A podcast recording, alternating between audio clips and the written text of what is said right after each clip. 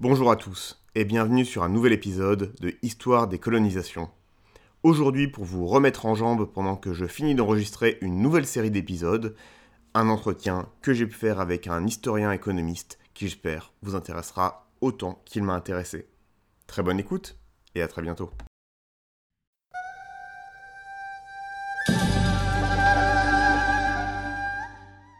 Bonjour Guillaume, bienvenue sur le podcast Histoire des colonisations.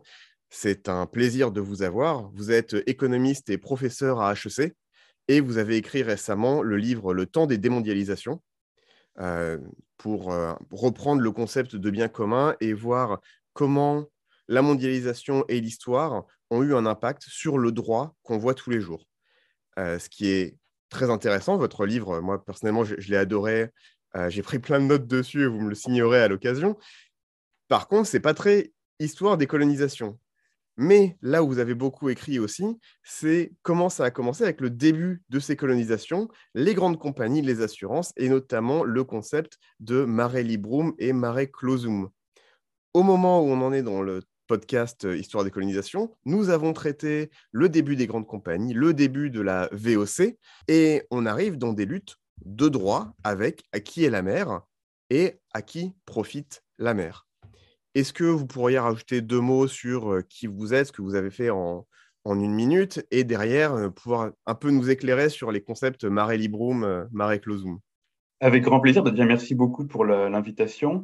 Euh, donc, comme, vous le dites, je suis professeur de, finance à, à, HEC, où je travaille à la fois sur des sujets très contemporains de finance, d'économie bancaire, mais également beaucoup sur des sujets historiques. J'ai une grosse part de mon activité de recherche qui est l'histoire économique, où je vais dans les archives et où je travaille beaucoup, alors notamment sur le 19e siècle, mais je m'intéresse aussi beaucoup à l'histoire plus ancienne, donc c'est dont on va parler aujourd'hui.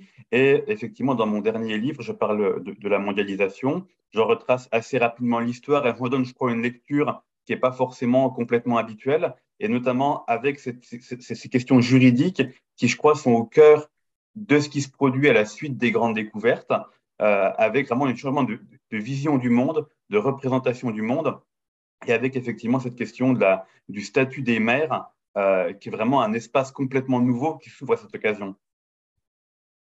Effectivement, l'aspect du droit qu'on voit dès Tordesillas et les concepts du padroado, etc., on voit que dès le début, il y a ce concept du droit pour, euh, pour un peu mettre le monde en coupe. Alors, je crois que le, grand changement, enfin, en tout cas, un des grands changements qui se produit à l'époque, c'est le suivant c'est que jusqu'alors, le commerce lointain, en un sens, a toujours existé. Mais mmh. jusqu'alors, il restait toujours extrêmement lié aux terres.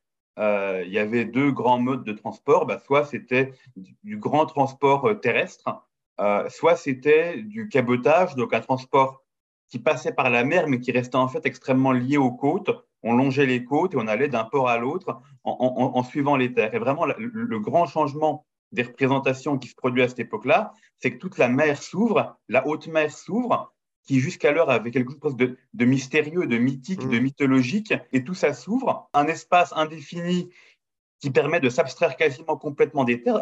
Avant, s'il y avait une, juridiction, une province, un État, peu importe, qui était hostile aux intérêts marchands, eh bien, on ne pouvait pas vraiment le contourner, on devait y passer et se plier aux réglementations, aux taxes, peu importe. Maintenant, on peut simplement le contourner et en partant d'un port, on peut aller absolument, euh, en tout cas virtuellement, n'importe où dans le monde. Et donc, ça ouvre effectivement des questions juridiques sur la représentation que les hommes se font du monde à ce moment-là et, et, et, le statut qui est celui de la haute mer. Évidemment, dans un monde qui restait un monde avant tout terrestre, territorialisé, il y avait toujours l'idée que bah, chaque morceau de terre avait un souverain naturel.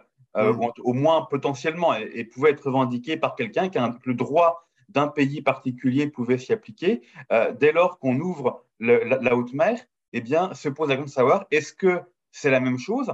Est-ce que euh, un souverain peut, peut, revendiquer la propriété de l'océan Atlantique ou de l'océan Pacifique, ce qui était un peu l'objet du traité de Tordesillas que vous avez, dont vous avez parlé ou est-ce que la mer est d'une nature autre? Est-ce que c'est un espace libre, comme dira Grotius? Hmm. Et donc jusqu'à ce moment-là, même s'il y avait eu des invasions par le biais du droit, là je, je lisais sur l'invasion d'Irlande par les Normands en 1166, où il y avait des bulles papales qui autorisaient ces invasions. Donc il y avait, euh, il y avait déjà ce, genre de choses. Comme vous disiez, il y avait du commerce lointain, mais ça ne couvrait pas les mers et on restait, si je comprends bien, sur du territoire, du local, ou en tout cas une suite de locales qui pouvaient faire une grande chaîne, mais au final, on devait passer par un péage, on devait passer par euh, le pont de, de Bretteville-sur-Mer parce que c'était euh, c'était le seul moyen de, passer, euh, de passer le fleuve. Tout à fait. On, reste dans un monde où l'imaginaire collectif est vraiment l'idée qu'il y a une mosaïque de territoires, euh, mmh. notamment évidemment dans le monde médiéval, qui est un monde extrêmement fragmenté euh, de provinces, de duchés, de comtés, de, etc., de royaumes, et l'idée que tout appartient potentiellement au moins à un souverain ou à une hiérarchie de normes.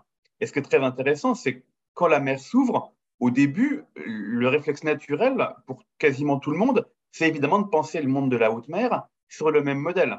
C'est de se dire, eh bien, euh, la haute mer, finalement, euh, doit être comme la terre, et donc un souverain doit pouvoir revendiquer la propriété de, telle mer, de tel océan, ce qui était la manière dont pensaient encore, par exemple, les Vénitiens ou les Génois. Les Vénitiens ou les Génois pensaient que la, mer qui leur faisait face leur appartenait et mmh. euh, se réservait le droit de contrôler les navires qui pouvaient entrer ou pas dans les mers, en tout cas au moins les mers proches.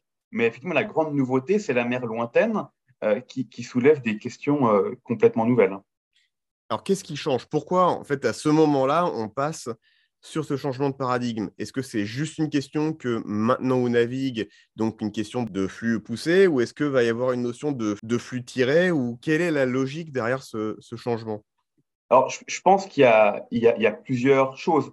Euh, je pense qu'au niveau le plus fondamental, il y a déjà presque un changement de, vision du monde, de représentation du monde. Euh, beaucoup d'historiens ont écrit sur le fait qu'auparavant, euh, on, ne se représentait pas le monde, les hommes d'avant 1492, pour faire simple, ne mm. se représentaient pas le monde comme quelque chose d'unifié.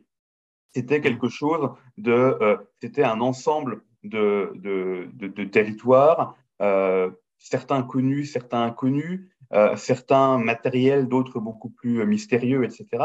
Et donc, il y a vraiment cette idée que le monde était quelque chose de, fragmenté, de limité, euh, et, qui n'était pas complètement unifié. Je crois que la vision qui, se développe à partir du XVIe siècle, essentiellement du XVe et du XVIe siècle, est une vision progressivement d'un monde unifié et donc qui peut être exploité aussi de manière unifiée. Donc évidemment, des mmh. intérêts économiques qui n'existaient pas ou beaucoup moins euh, vont pouvoir se déployer à une échelle mondiale beaucoup plus forte. Et tout ça amène des changements du droit.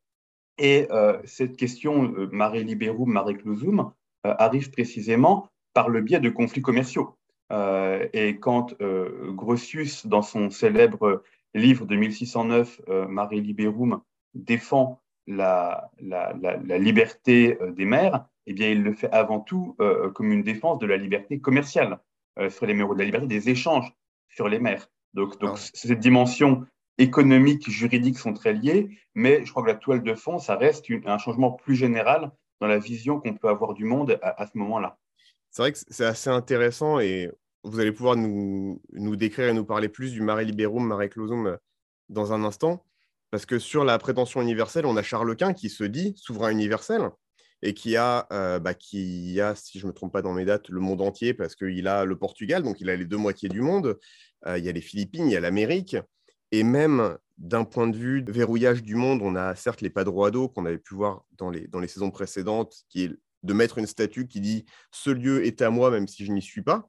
Ce qui est intéressant parce que je ne sais pas si on aura le temps d'en parler, mais c'est différent avec ce qu'on va voir plus tard, comme à la conférence de Berlin où c'est l'occupation qui compte. Là, c'est même pas l'occupation, c'est dire c'est à moi et même les Portugais dans l'océan Indien qui vont avoir le système de la, de la Carrera qui dit euh, il y a cette ligne maritime qui est à moi, que je contrôle, même en n'y étant pas forcément. Euh, mais vous allez pouvoir nous, décrire le mare clausum avec une question en tête qui m'intrigue. Le mare liberum, qui donc est la, doctrine de la mer libre, dont vous allez pouvoir nous parler pendant une seconde, arrive à un moment euh, par les Hollandais, où l'Empire portugais est un peu en perte de vitesse.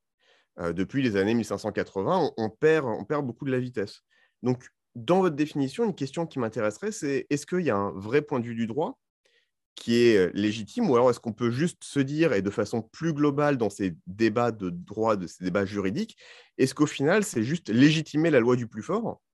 Que les Hollandais, se voyant plus forts que les Portugais, disent on va faire une excuse juridique pour, pour, vous, prendre, pour vous prendre vos richesses Alors, c'est très intéressant. Je pense qu'il y, y, a un peu des deux. Je pense déjà effectivement que l'idée qu'il y aurait un droit un peu abstrait et euh, qui existerait indépendamment des intérêts des nations, etc., est, une idée assez, moderne et assez peut-être un peu illusoire.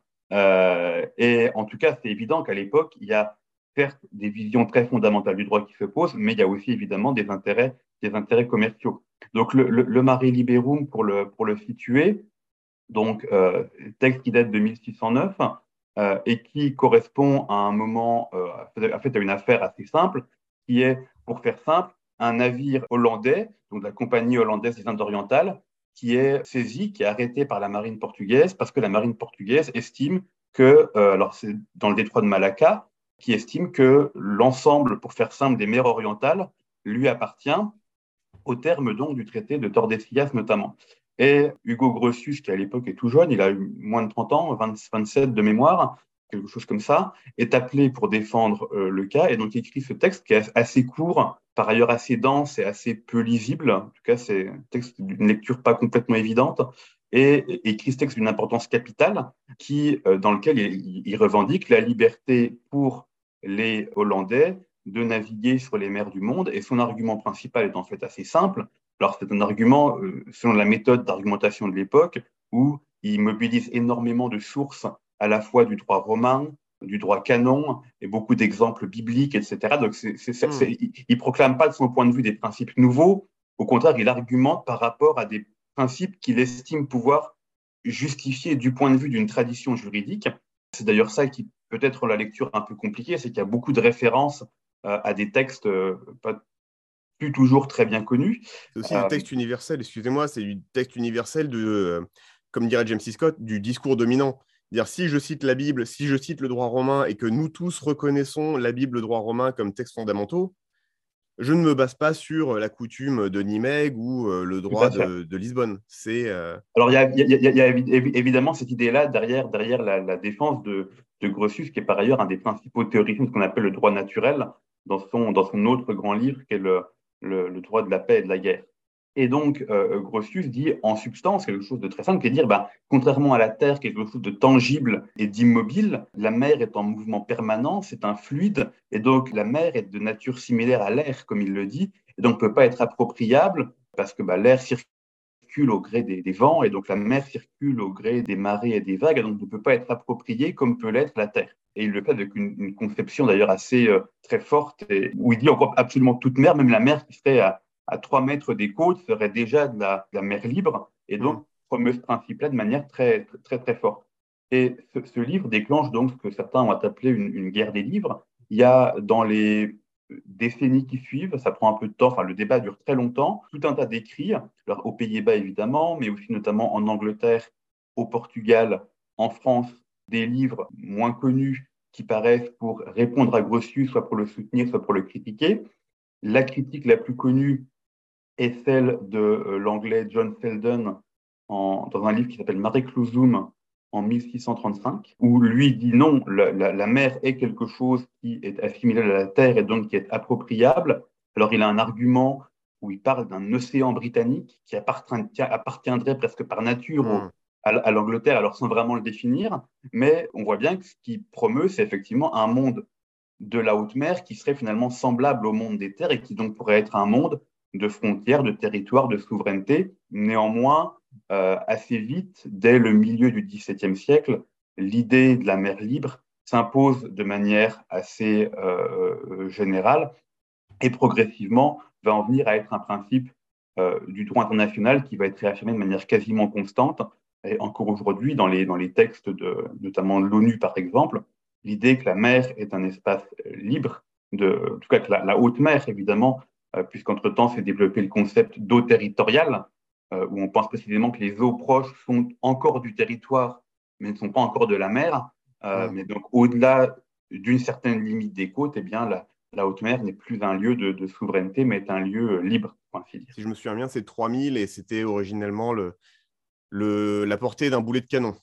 Alors, il y a, en fait, il y a eu deux étapes. Il y a eu, au début, c'était la portée d'un boulet de canon. Et ensuite, c'est devenu plus une convention, puisque euh, les armes ayant des portées qui évoluent au cours du temps, euh, ça devenait absolument impossible de dire euh, ce qui hmm. était atteignable depuis les côtes. Et donc, aujourd'hui, c'est effectivement une limite. la limite que vous avez dite est de manière, de manière euh, plus ou moins, plus ou moins arbitraire. Et où tombe la France? Parce que l'Angleterre, euh, j'avoue, j'aurais pensé que l'Angleterre aurait été au début côté Mare Liberum, mais effectivement, c'est une puissance navale. La France, c'est toujours un peu entre les deux, historiquement, entre la mer et la terre, mm-hmm. avec la ligne bleue des Vosges et de l'autre côté, la, façade atlantique. Euh, donc, cette France qui, fait deux, trois essais un, peu vagues de grandes compagnies dès le début du XVIIe, où tombe-t-elle? Est-ce qu'elle est plutôt côté Mare Liberum ou Mare Closum alors, elle serait plutôt euh, du côté de la, liberté des mers, euh, pour, la, pour, une raison en fait assez simple, et je crois qu'elle est très conjoncturelle, c'est qu'au moment où les compagnies euh, des Indes françaises se créent, eh bien, il y a déjà les compagnies notamment portugaises et, et, anglaises qui naviguent notamment dans les eaux orientales. Et donc, si évidemment ce principe s'appliquait, ces eaux seraient peut-être portugaises. Et donc, la, la France, dès que le Portugal, quand le Portugal revendique la souveraineté de toutes les mers orientales, évidemment, la France euh, s'insurge. Évidemment. C'est intéressant la date 1609 parce que c'est aussi le début de la trêve de 10 ans entre les Pays-Bas et l'Espagne. Enfin, l'Espagne, euh, l'Espagne-Portugal, l'union des couronnes. Donc, c'est intéressant de, voir ce passage en fait d'une guerre, euh, guerre militaire. Et quand il y a cette trêve, on repasse sur le plan juridique. C'est le, droit et la continuité de la guerre par d'autres moyens pour tronquer une situation connue. Bah, je, crois que c'est, je crois que c'est effectivement assez vrai. Euh, le, timing, enfin le, moment est très, très significatif de ce point de vue-là, effectivement. Hmm. C'est marrant parce qu'on verra ça dix ans plus tard. D'ailleurs, c'est à la fin de cette trêve-là qu'il y a la Compagnie des Indes occidentales hollandaises qui est créée en, 1620-1621. 1620, oui, de mémoire, ouais. Voilà, donc c'est pile, euh, pile à la fin de la trêve, bim, constitution des grandes compagnies. Alors, effectivement, et ce qu'on ce qui, ce qu'on peut aisément perdre de vue aujourd'hui, c'est que euh, ces compagnies qu'on voit, en tout cas en première approche, principalement comme des compagnies économiques et de commerce, avaient un, rôle militaire tout à fait important. Euh, on a aujourd'hui beaucoup de travaux euh, très, très importants qui montrent bien tout le rôle qu'ont joué les compagnies des Indes dans le maintien de l'ordre, pour le dire poliment, dans euh, beaucoup de pays, euh, notamment en Orient. Euh, Burke, je crois Edmund Burke, parlait de la compagnie anglaise d'Inde orientale comme, si je, cite de mémoire, d'une armée déguisée en marchand.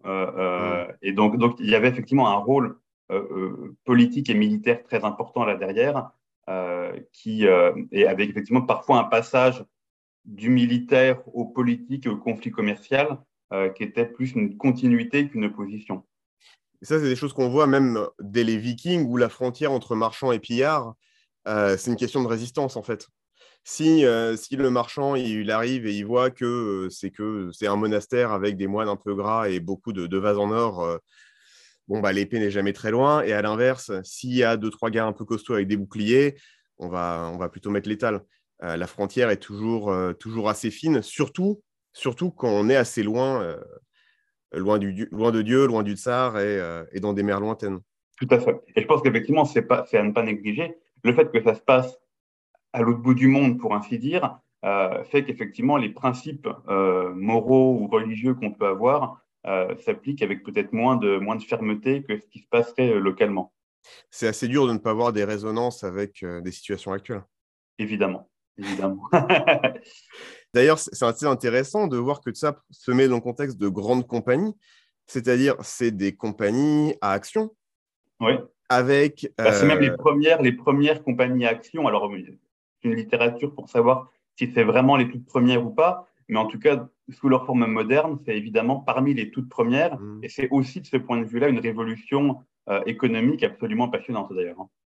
Et moi, je voulais plus vous demander du côté de la responsabilité, parce qu'effectivement, il y a euh, la bourse. Le mot bourse vient de, si je me souviens bien, du, hollandais. Euh, on voit derrière Lloyds, si je me souviens bien, et vous pourrez me corriger, c'était quoi? C'était une auberge, une, une auberge à Londres qui a donné la création de la première compagnie d'assurance, ce qui est très important parce que comme la, comme la compagnie Action, au-delà de l'aspect financier, de pouvoir financer des compagnies et des opérations sur le long cours, c'est en quelque sorte une déresponsabilisation des acteurs. Et vous parliez d'ailleurs que les compagnies pouvaient être euh, des armées déguisées, mais en même temps, les actionnaires, euh, les conseils d'administration n'étaient pas toujours d'accord, mais la personne sur place avait des objectifs.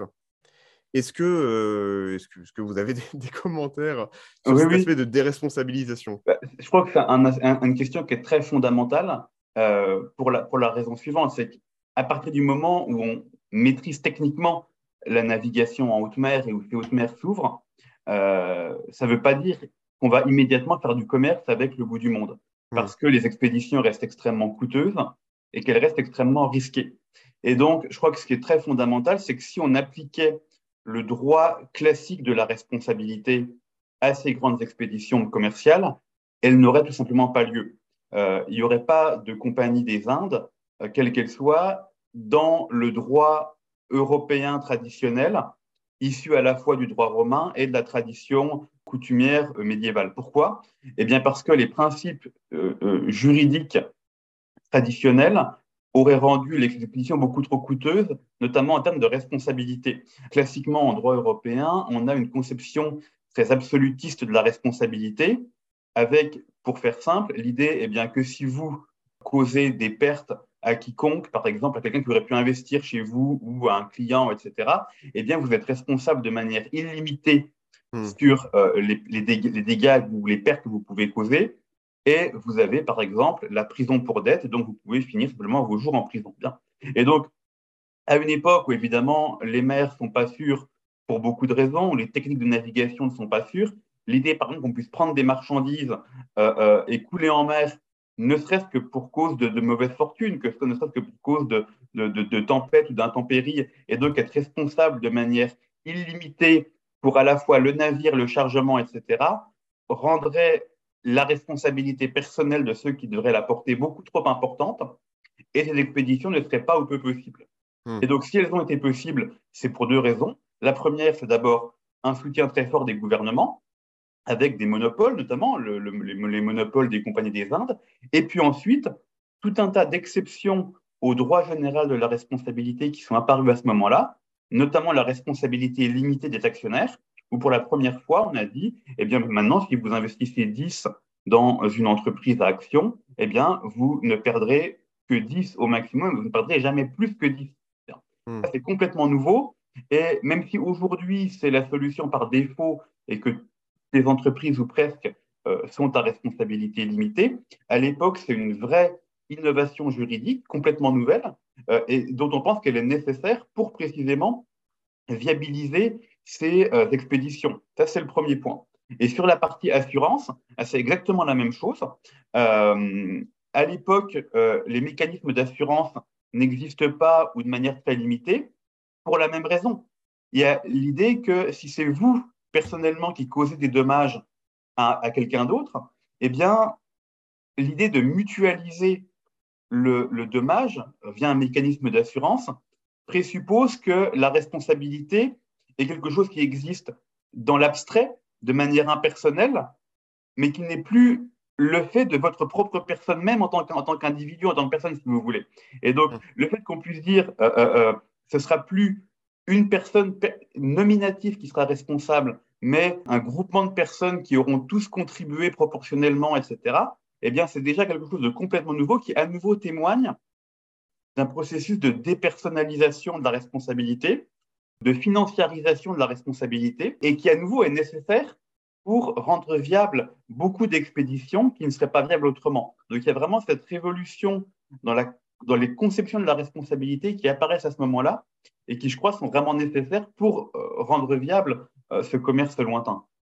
D'accord. Et vous, une, du coup, une des grandes thèses de, votre livre, c'est que cette évolution du droit qui est venue pour faciliter le commerce et qui est venue naturellement en évolution logique, si je comprends bien, parce qu'on avait les capacités de faire du commerce lointain, les capacités techniques de faire du commerce lointain, s'alliant évidemment au contexte politique de, petits, de petits États comme les Provinces-Unies, a eu des conséquences sur le long terme sur notre droit actuel. Et ça, c'est une question sur notre droit contemporain et, et les, les, différents problèmes économiques, quelle que soit la, solution qu'on veut y apporter, qu'on peut voir aujourd'hui. Tout à fait. Qu'au au début, c'est vraiment un droit d'exception qui est considéré comme un privilège de l'État. C'est l'État qui euh, vous confère ce qu'on appelle une charte. Et donc, euh, euh, cette charte dit que cette entreprise-là, pour tel objectif particulier, a une responsabilité limitée, mais c'est vraiment un régime d'exception accordé par, par l'État. On parle en, anglais de concession theory. Donc, la théorie de la concession, c'est vraiment l'État qui concède un privilège, presque au mm. sens du, privilège euh, médiéval, ou l'idée qu'il y avait un statut spécial, mais dans un but d'intérêt public, si l'on veut. Bah, comme euh, c'était des entreprises à charte d'ailleurs, c'était des, entreprises littéralement à privilège, à monopole. exactement. Et en fait, c'est ce système des entreprises à charte va durer très longtemps. Il va durer jusqu'au milieu du 19e siècle, euh, jusqu'en 1866-67 en France. C'est-à-dire qui correspond au moment où on libéralise la responsabilité limitée, eh bien, pour qu'une entreprise soit à responsabilité limitée, eh bien, il faut qu'elle obtienne un privilège soit du roi, soit ensuite du Parlement. Un privilège étatique, disons. Et, c'est pour ça qu'historiquement, la responsabilité limitée reste associée de manière quasiment exclusive aux infrastructures. Mmh. D'abord les compagnies des Indes, plus plus tard les entreprises qui vont creuser les canaux, plus plus tard les chemins de fer.